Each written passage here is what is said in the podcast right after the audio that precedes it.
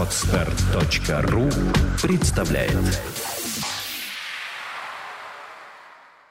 Берлей, не вы ли за спиной моей сумели направить королеву в Фотрингей? Лестер. За вашу спиною? Да когда же? Когда в своих делах я укрывался от вашего лица. Шиллер. «Подполковник князь Гремин!» — провозгласил слуга, возвещая гостя тетки Стрелинского, которая, сидя одна в гостиной, раскладывала гран-патьонс. «Прикажете принять?» «Милости просим», — отвечала она, снимая очки и расправляя шаль свою. «Видно, князь недавно в Петербурге», — прибавила она. «Только вчера с дороги-с. Они хотели видеть Валериана Михайловича. Однако ж, когда узнали, что вы не выехавши, просили доложиться». Сказав это, слуга поспешил пригласить приезжего. Князь Гремин, которого долг службы удержал во фронте, вопреки всех его надежд и просьб и желаний, должен был вести полк на другие квартиры, на границу Литвы.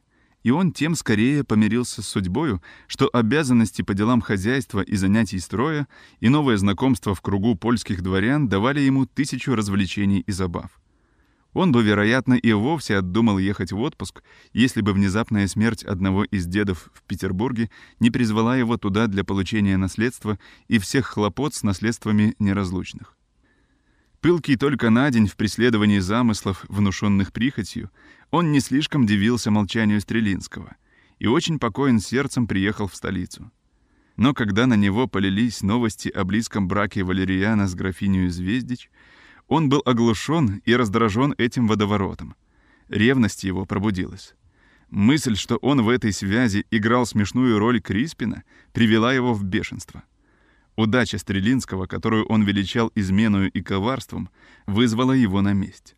В этих враждебных мыслях поскакал он в дом прежнего друга, чтобы излить на него всю желчь своего негодования. Так-то злонаправленные страсти и худо понятое правило чести превращают самые благородные существа в кровожадных зверей. Не застав дома Валериана, князь, однако же, почел неприличным не засвидетельствовать почтение его тетки. И вот, скрыв досаду свою, как благовоспитанный офицер, пробирался он в гостиную, не брякнув ни саблей, ни шпорами. Но в зале он невольно остановился, увидев и услышав Ольгу — которая, ничего не зная о гости и ничему не внимая вокруг себя, пела следующее, аккомпанируя чистый выразительный голос свой звуками фортепиано. «Скажите мне, зачем пылают розы, эфирную душою по весне, и мотылька на утренние слезы манят, зовут приветливо они? Скажите мне». Скажите мне, не звуки ли поцелуя дают свою гармонию волне — и соловей, пленительно тоскуя, о чем поет во мгле и тишине? Скажите мне. Скажите мне, зачем так сердце бьется, и чудное мне видится во сне? То грусть по мне холодная прольется, то я горю в томительном огне. Скажите мне. Ольга умолкла, но князь еще слушал, и между тем, как персты ее перебегали, фантазируя по клавишам, его взоры точно так же странствовали по всем чертам певицы. Он едва верил глазам своим, чтобы это была та самая Ольга, которую он так любил как дитя, которую покинул, когда она едва становилась девушкой, и которая теперь предстала ему во всем блеске, в полном цвету очаровательных прелестей.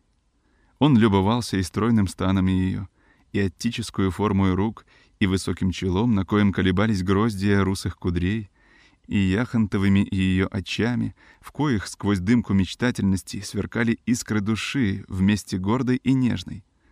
Ее лицом, на коем разлит был тонкий румянец, как юное утро мая, и невинная беспечность с глубокой чувствительностью.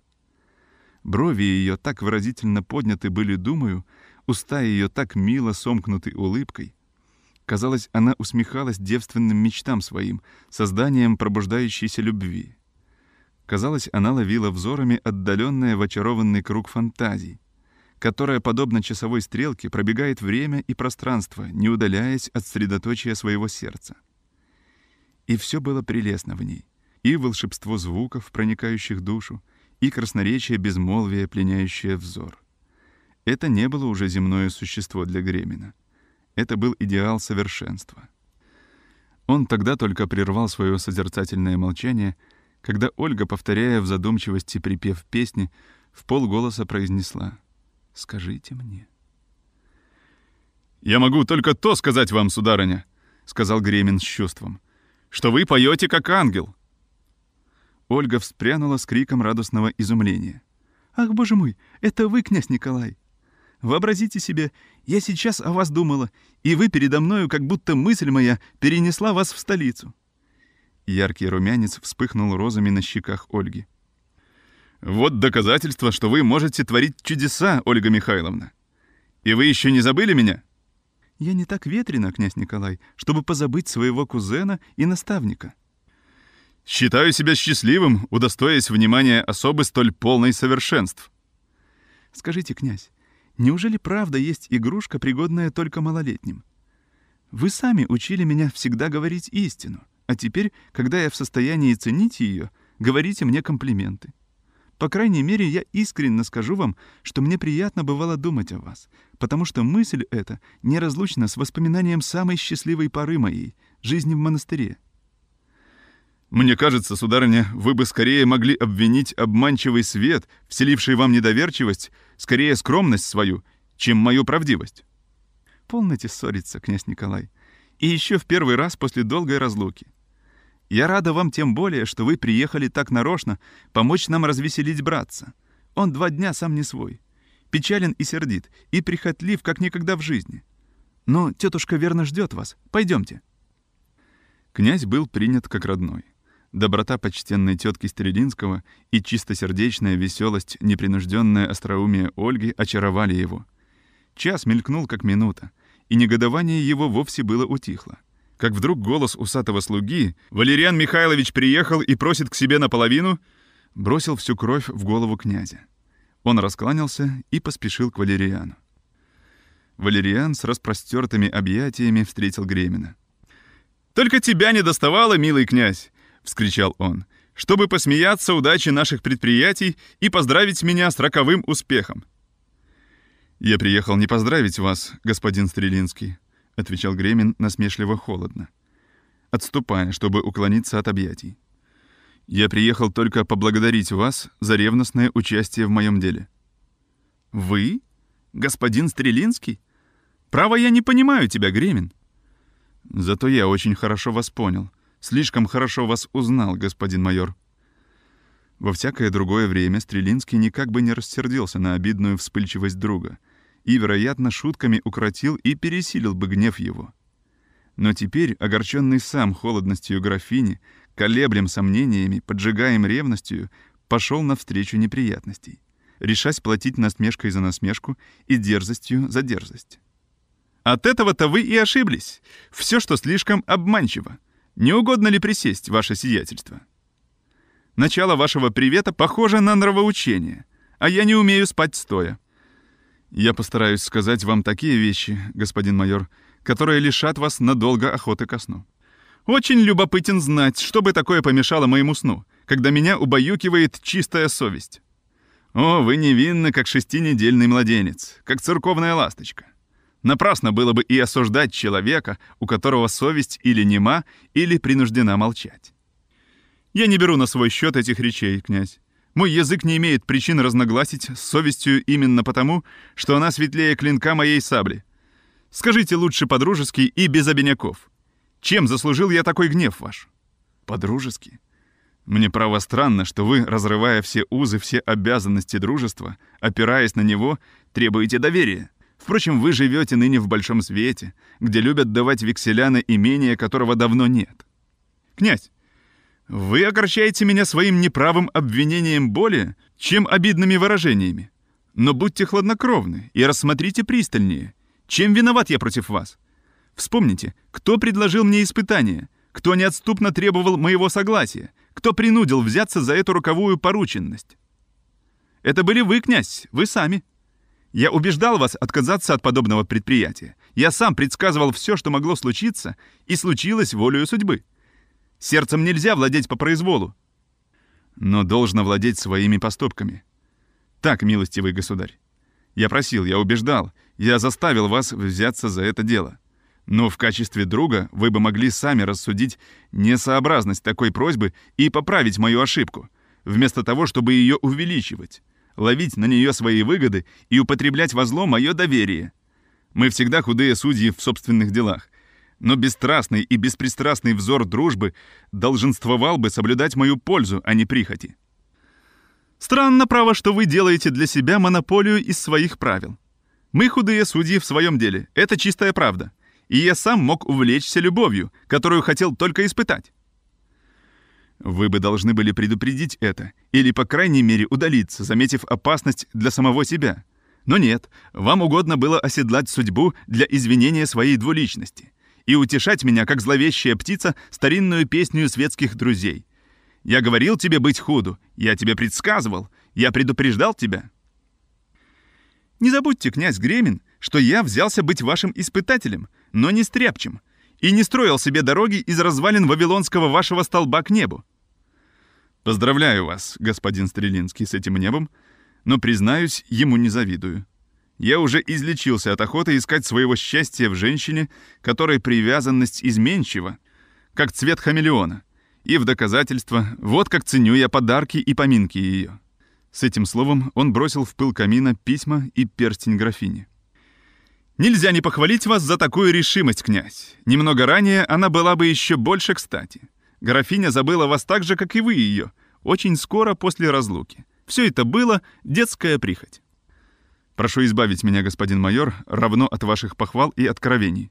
Мы не Дафнис и Миналк, чтобы вести словесную войну за вопрос, кого она любит или не любит. Только не радуйтесь и вы своим торжеством. Женщине, изменившей одному, легко изменить и другому, и третьему. Будьте скромнее насчет графини Гремин. Я сносил многое за самого себя, но когда вы дерзаете нападать на доброе имя дамы, это выходит и выводит из границ самого уступчивого терпения. Я не ангел. Очень верю, господин Стрелинский. Я так же далек от этой мысли, как вы от этого достоинства.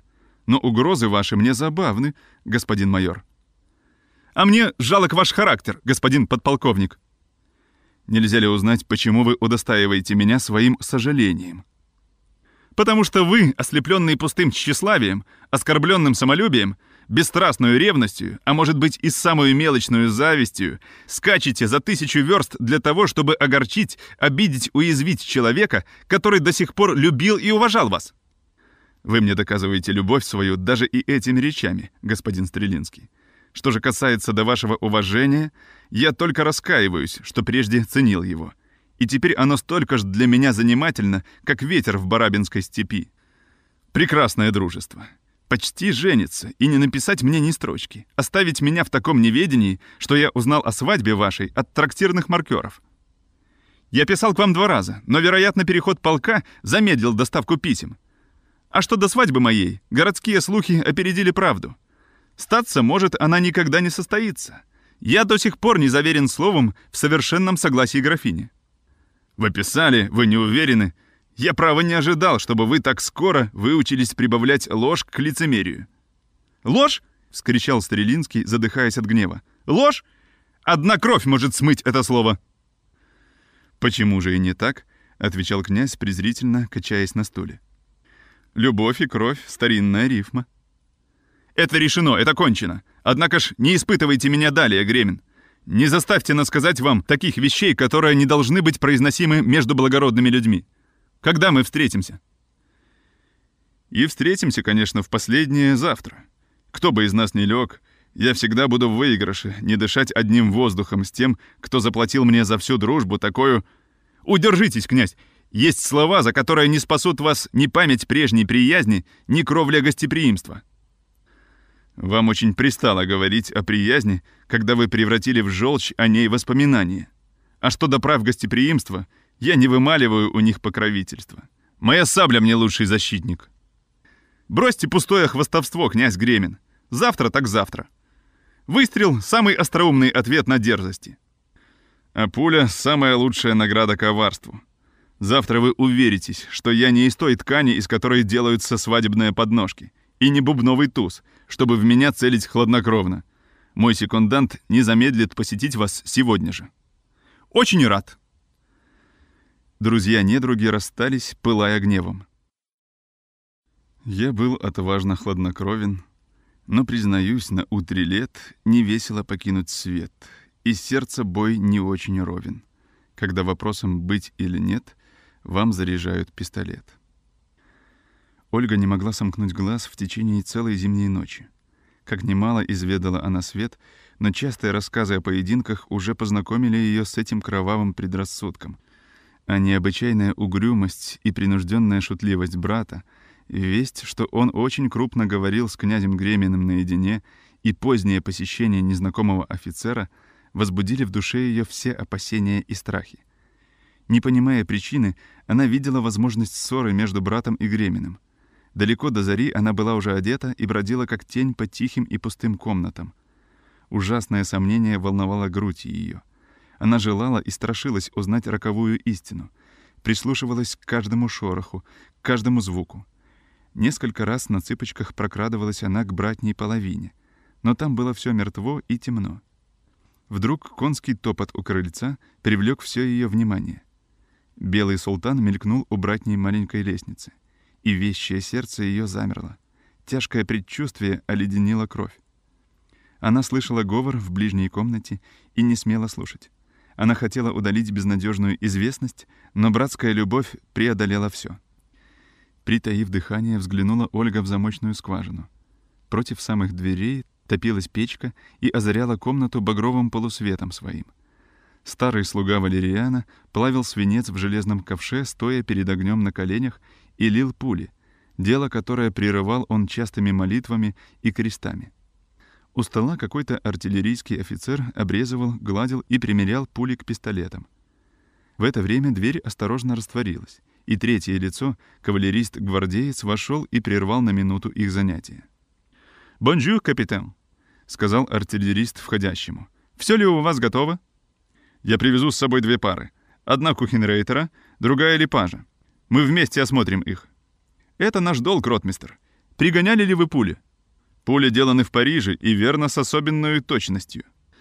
«О, не надейтесь на это, ротмистр. Мне уже случалось однажды попасть в просак от подобной доверчивости. Вторые пули, я и теперь краснею от воспоминания, не дошли до полствола, и мы как ни бились догнать их до места, все напрасно. Противники принуждены были стреляться сидельными пистолетами, величиной едва ли не с горный единорог. И хорошо, что один попал другому прямо в лоб, где всякая пуля и менее горошинки, и более вишни производит одинаковое действие. Но посудите, какому нареканию подверглись бы мы, если бы эта картечь разбила вдребезги руку или ногу?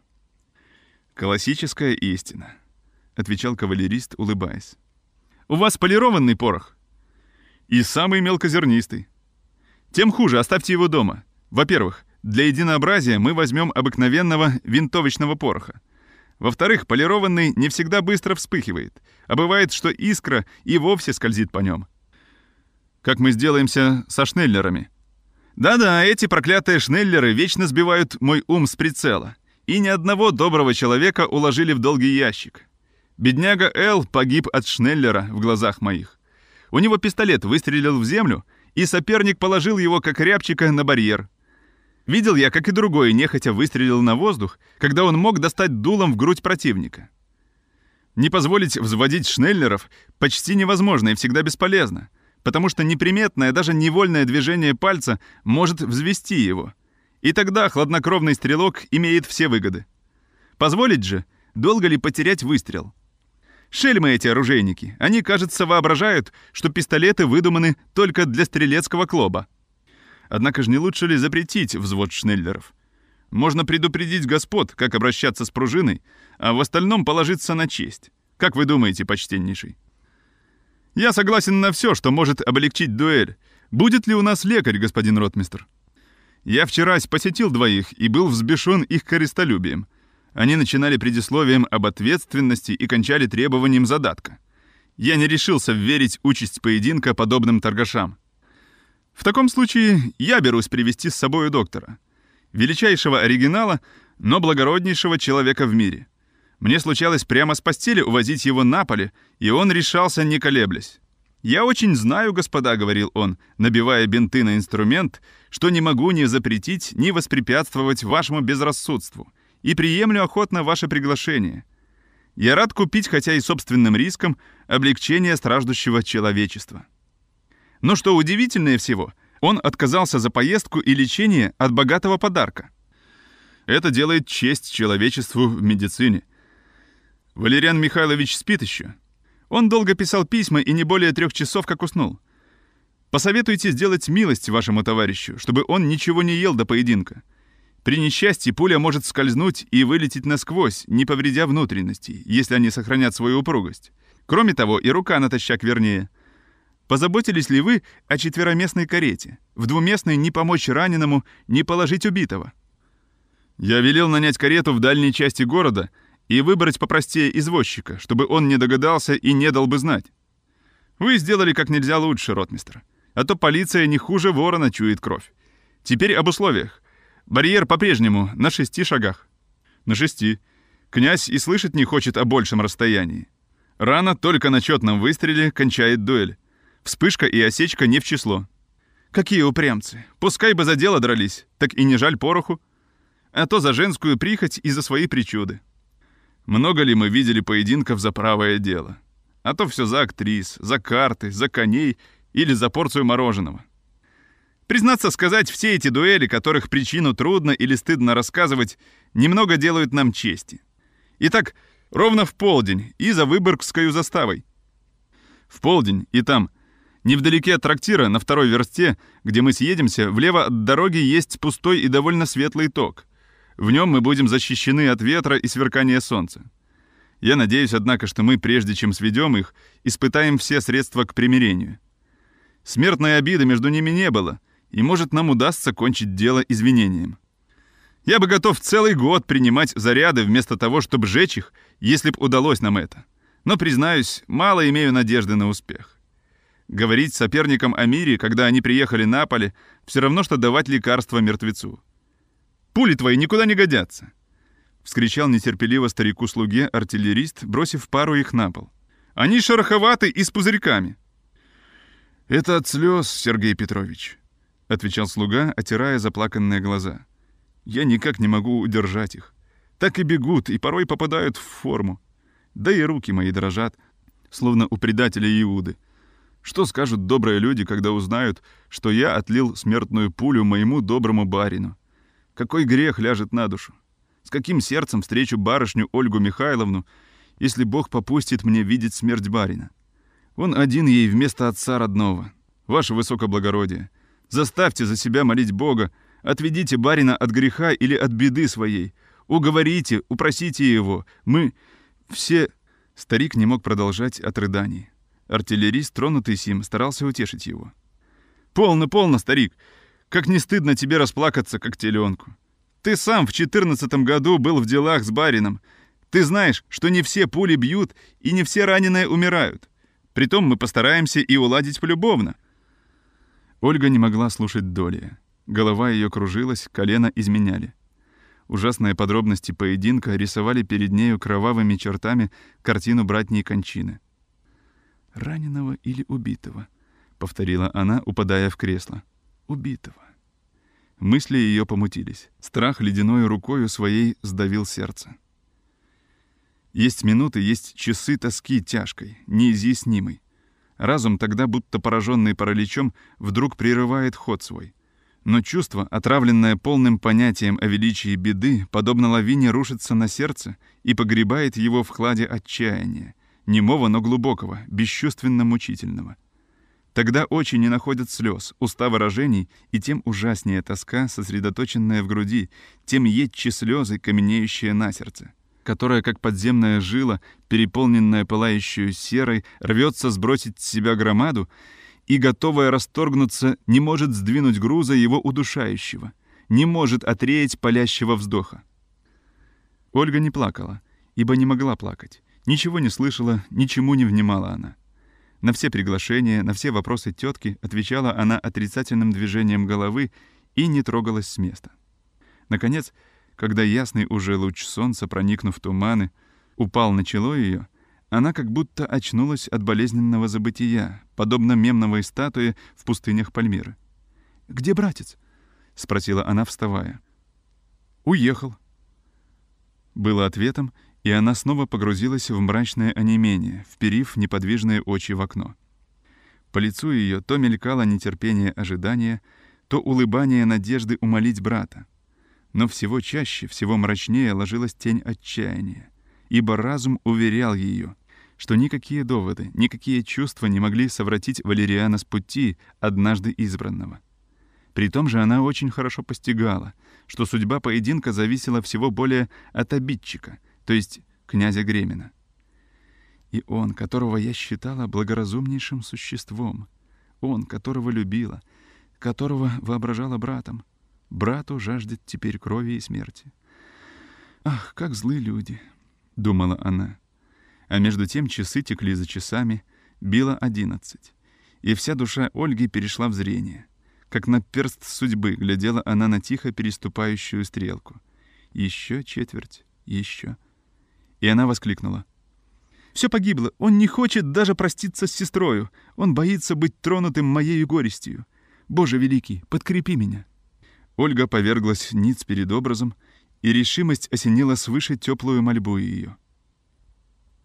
На второй версте по дороге к Парголову Направо на холме виден простой русский трактир, выкрашенный желтую краской, свидетель многих несчастных сцен или веселых примирений зимою. Летом никто из порядочных людей не посещает его, равно за неопрятность, как и потому, что окрестные дачи в это время кипят народом и, следственно, не могут быть поприщем поединков. Вся трактирная челядь высыпала на крыльцо, завидя две кареты и парные сани, пробивающиеся к ним сквозь сугробы снега, блестящего миллионами звезд на солнышке. Это, как можно было угадать, был поезд вовсе не свадебный, поезд наших дуэлистов. Противников развели по разным комнатам. Артиллерист вызвался ехать вперед, приготовить место и утоптать смертную тропу. Доктор пригласил другого секунданта сыграть партию в бильярд. И вот соперники наши оставлены были сами себе на раздумье. Валериан был угрюм, но с каким-то удовольствием смотрел на безжизненный снег, покрывающий саваном долину, на траурную зелень елей. Он пламенно и нежно полюбил графиню, и ее холодность, ее легкомыслие сокрушили все его надежды. Он улыбкою встретил мысль о смерти, потому что смерть никому не кажется так утешительно, как обманутой или неудачной любови. «Три дня и нет ответа», — думал он. Это самый понятный ответ. Ей жаль лучей своего сиятельства.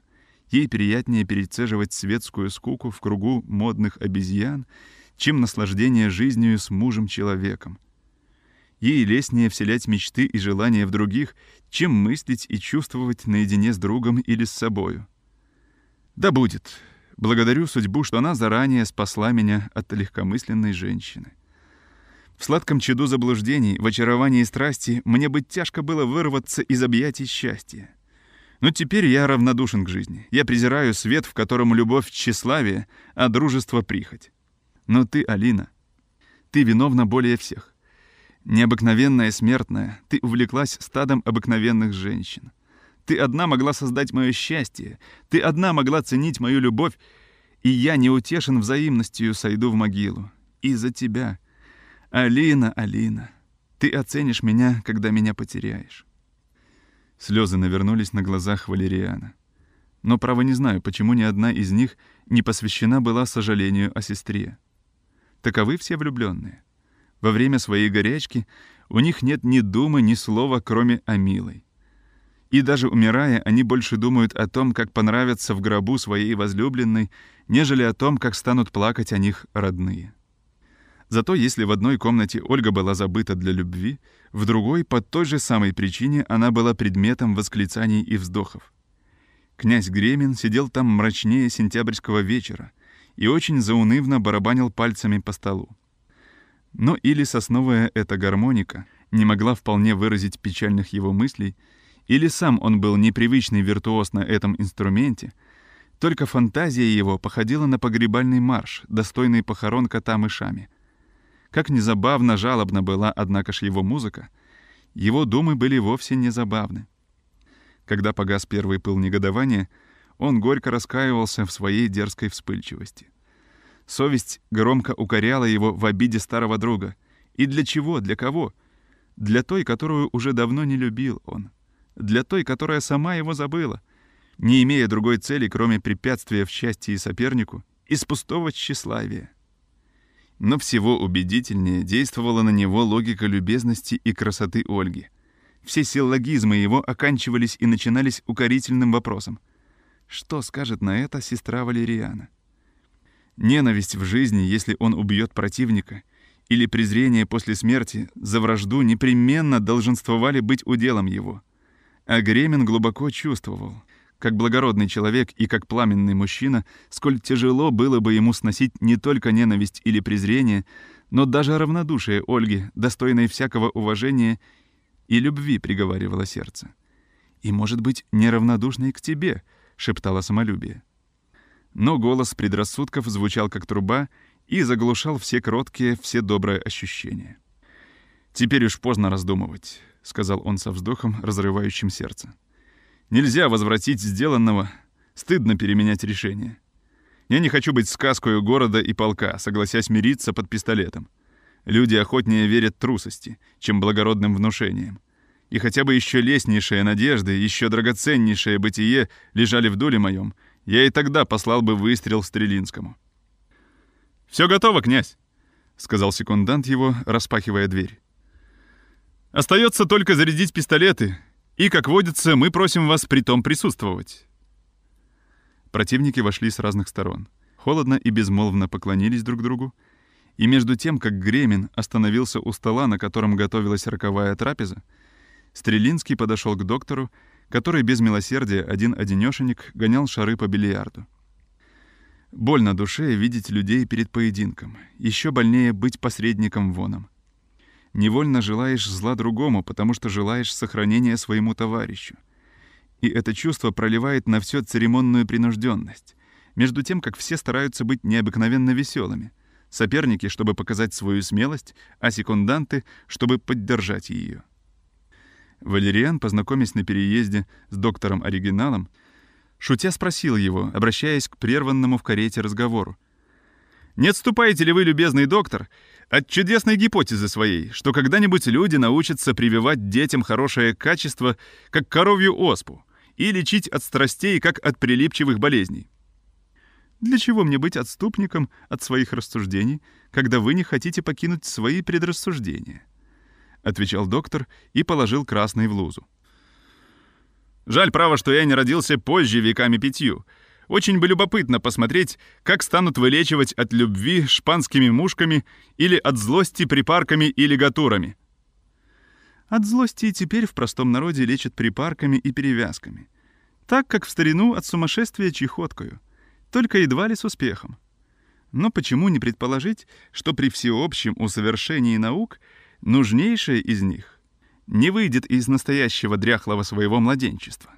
Тогда, Валериан Михайлович, мне бы гораздо приятнее было предупредить вашу раздражительность какими-нибудь сладкими пилюлями, нежели вытаскивать свинцовые из ваших костей. То-то будет золотой век для медиков. Золотой для медицины, а бессребряный для медиков, которые до сих пор наравне с крапивным семенем судей живут насчет глупости или пороков, или бедствий человеческих. «Почтенный доктор!» — прервал речь его артиллерист, заряжая вторую пару. «Решите спор наш. Я говорю, что лучше уменьшить заряд по малости расстояния и для верности выстрела. А господин ротмистер желает усилить его, уверяя, что сквозные раны легче к исцелению. Это статья по вашему департаменту». «Дайте руку, господин Пушкарь, в превосходной степени. Мы должны быть друзьями и соседями. Не только потому, что ваше училище, где научают убивать по правилам, рядом с нашу клинику, где учат исцелять людей, но и потому, что природа всегда подле яду помещает противоядие. Вы смеетесь? Вы говорите, что это два зла вместе. Только увеличьте заряд, если нельзя вовсе его уничтожить. На шести шагах самый слабый выстрел пробьет ребра. И так как трудно, а часто и невозможно вынуть пули, то она и впоследствии может повредить благородные части. «Высокоблагородные части», — сказал, улыбаясь Гремин. «Мы оба штаб-офицеры. Но шутки в сторону, доктор. Откуда, почитаете вы, всего безопаснее вынимать пулю?» «Из дула», — отвечал доктор очень важно. Все засмеялись. «Не угодно ли будет, князь, снять эполеты?» — сказал один из секундантов, укладывая пистолеты в ящик. Золото — слишком видная цель для противника. Вы так строги, любезный посредник мой, что я того и жду приглашения оставить здесь и голову, потому что она еще виднейшая цель. В это время послышался стук у двери. «Боже мой!» — воскликнул артиллерист, закрывая плащом оружие. «Не дадут и подраться спокойно. Кто там?» «Ездовой графиня Звездич!» — спрашивает майора Стрелинского. Произнес за порогом маркер точно таким же голосом, как возвещает он «двадцать три и ничего». Стрелинский одним прыжком был уже в синях. «Вас просит видеть какая-то дама», — сказал Гремину трактирный мальчик, вбегая с другой стороны. Князь вышел, пожимая плечами. Но вообразите его изумление, когда стройная незнакомка отбросила вуаль с лица своего, и в ней он узнал Ольгу.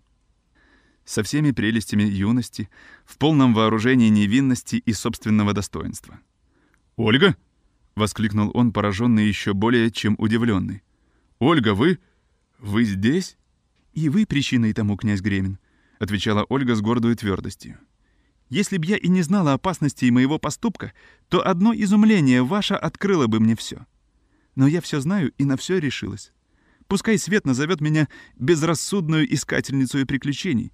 Пускай стану я сказкой столицы, пусть эта минута бросит вечную тень на остаток моей жизни. Но не должна ли я презреть всем для спасения брата, которого хотите вы погубить? Но я не упрекать вас пришла, князь Гремин, но просить, но убеждать, умолять вас. Забудьте кровожадную ссору вашу, открытую мне случаем. Заклинаю вас именем Бога, которого забываете, именем человечества и разума, которое попираете вы ногами, именем прежней дружбы и вечной любви ко всему, что драгоценно для вас в этой жизни и лестно за могилой. Вы искали поединка, и от вас зависит прекратить его. Князь, примиритесь с Валерианом. Спасите меня от горького чувства видеть убийцу в брате или от неутолимого плача по нем. Что станется тогда со мной в этом враждебном свете, без друга, без советника и покровителя? Как мало желая, и как несчастна, что дожила до ужасной поры, в которую два существа, уважаемые мной больше всего в мире, готовы растерзать друг друга. Сначала голос Ольги был тверд и выразителен. Но когда речь коснулась до братской привязанности, он стал тише и нежнее. Дыхание прерывалось, замирало. Тоска высоко вздымала грудь. Очи ее, отекченные слезами, наконец пролили их в три ручья, и она, рыдая, опустилась на стол. Князь Гремин, энтузиаст всего высокого и благородного, тронутый до глубины души прекрасным самоотвержением Ольги, стоял в восторге, нем и неподвижен. Он поглощал взорами великодушную примирительницу. Сладостное чувство умиления проникло все его существо — Одна искра чистой любви осветила всю его душу. Как молния превращает полюсы компаса, так всемогущие слезы невинности превратили в доброту все семена зла и злобы в груди таящиеся. Он был уже счастлив, ибо высочайшее счастье есть сознание чужих совершенств, сознание высокого и прекрасного. Ольга, однако ж, почитая безмолвие князя колебанием или отказом, гордо встала и произнесла, сверкая взором. Но знаете, князь Гремин, если речь правды и природы недоступна душам, воспитанным кровавыми предрассудками, то вы не иначе достигнете добра-то моего, как сквозь это сердце. Не пожалев славы, я не пожалею жизни. «Нет-нет, существо неземное!» — воскликнул Гремин.